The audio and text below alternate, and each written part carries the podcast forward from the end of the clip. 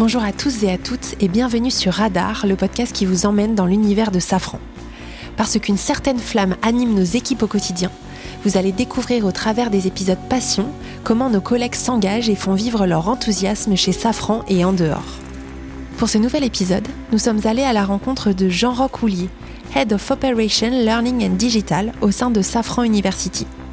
Jean-Roch est multi-passionné de la gestion de projet à la préhistoire, vous comprendrez qu'il a dédié sa vie à apprendre et à transmettre ses connaissances. Partons à sa rencontre.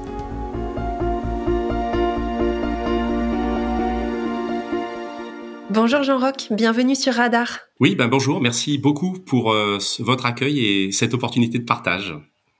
Alors Jean-Roch, tous les épisodes de Radar Passion démarrent avec euh, la même question, une question rituelle.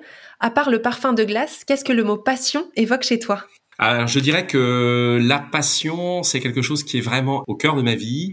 Euh, c'est vraiment un, comment dire, un, moteur euh, en termes de motivation. Et, et d'ailleurs, en plus, chez moi, c'est quand même une histoire de passion euh, multiple. Donc moi, j'en ai trois. Il y en a une première hein, qui est la passion de la conduite de projet. La seconde, c'est plutôt une passion dans le domaine de l'histoire des, des hommes. Hein, c'est la passion de la préhistoire.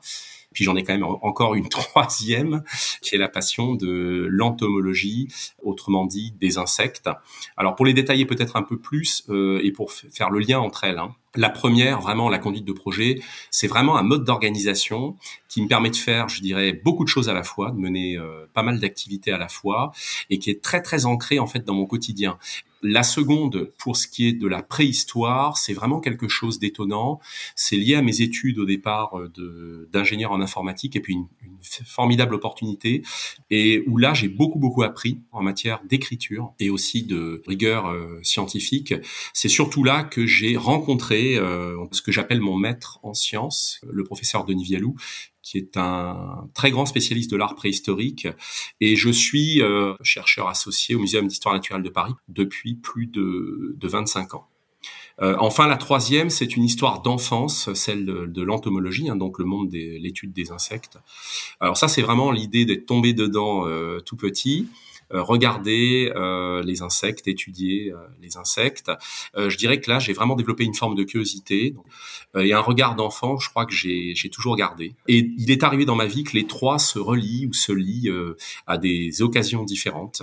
et je dirais que je me définirais bien comme un individu véritablement polycentré. Voilà pour la passion me concernant. Jean-Roch, tu es responsable des opérations, du learning et du digital chez Safran University. Donc, tu es aussi docteur en programme de management tu continues tes activités de recherche euh, en préhistoire.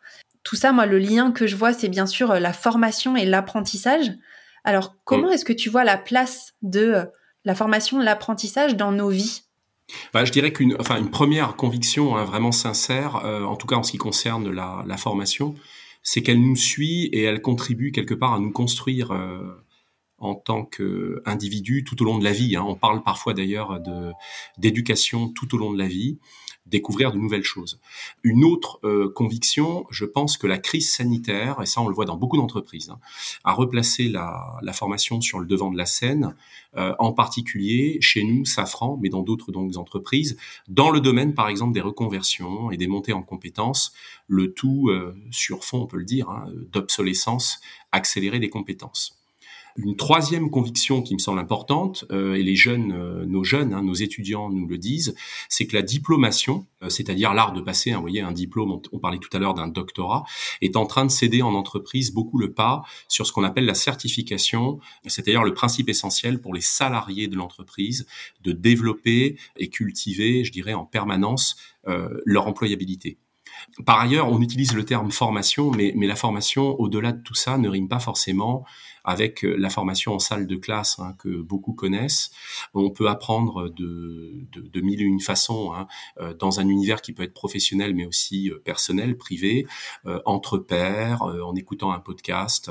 Donc moi, en résumé, moi je pense que la formation est dans un sens plus large, hein, apprendre c'est clairement euh, ou ce sont devenus clairement des incontournables pour développer, euh, se développer en permanence et j'ai envie de dire quelque sorte être au monde, hein, c'est-à-dire définir véritablement, on le disait tout à l'heure, et euh, pétrir nos, nos, nos, identités.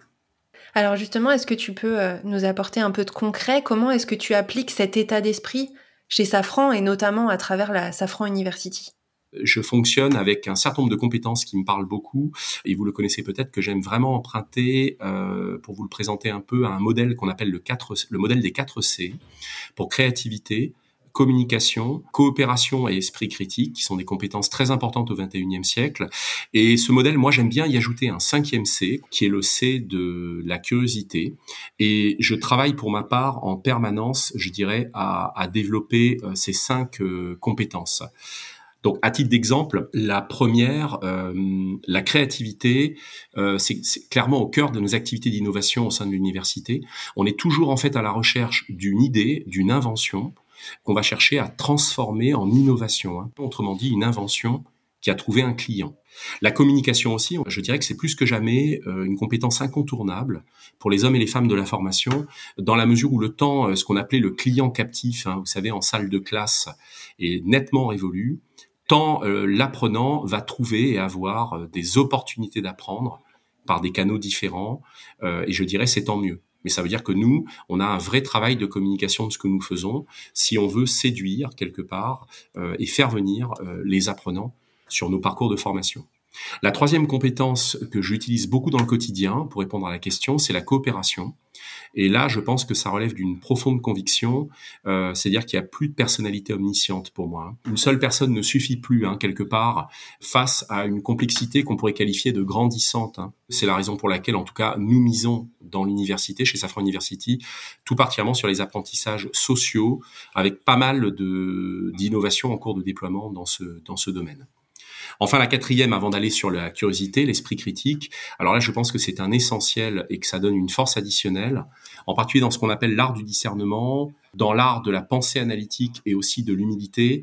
Euh, je pense que c'est particulièrement aidant pour le manager, les managers, en leur rappelant finalement sans cesse que la solution euh, leur tend parfois la main, si pour autant il euh, daigne développer cette posture d'humilité. Hein. C'est-à-dire quelqu'un peut avoir la clé, mais faut-il encore développer une posture d'humilité pour que l'autre puisse venir et euh, exposer son ou, ses idées?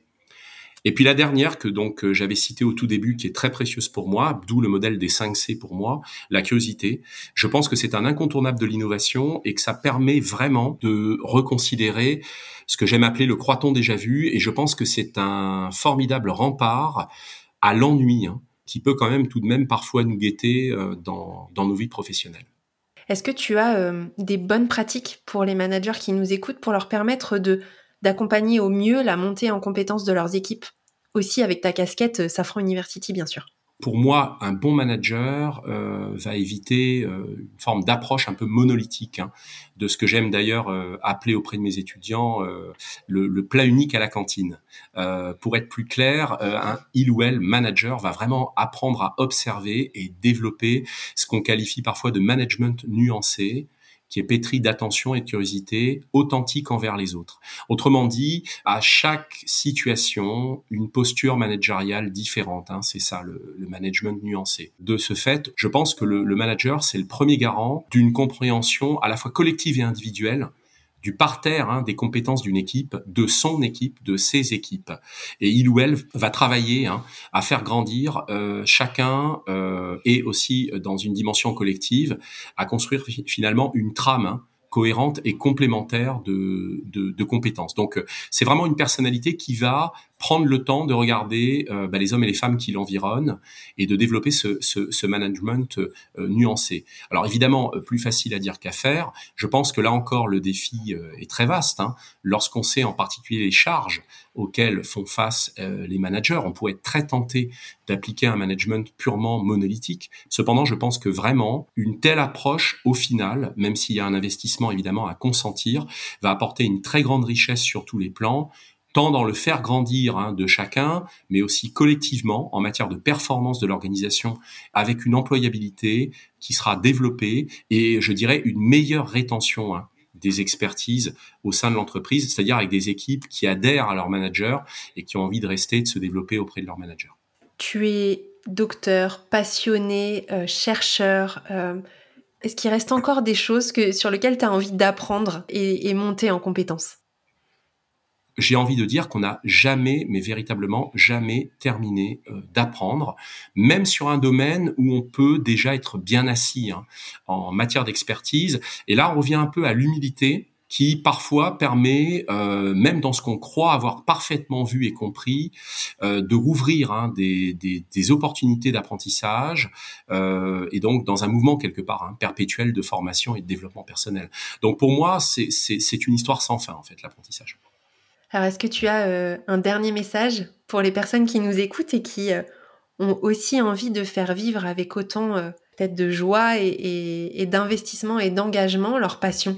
Je dirais euh, à mes collègues, euh, euh, soyez curieux et curieuses, et j'ai envie de dire, apprenez et transmettez à chaque instant. D'ailleurs, n'hésitez pas à venir nous voir à l'université, parce que nous, on est très férus de formateurs et formatrices internes.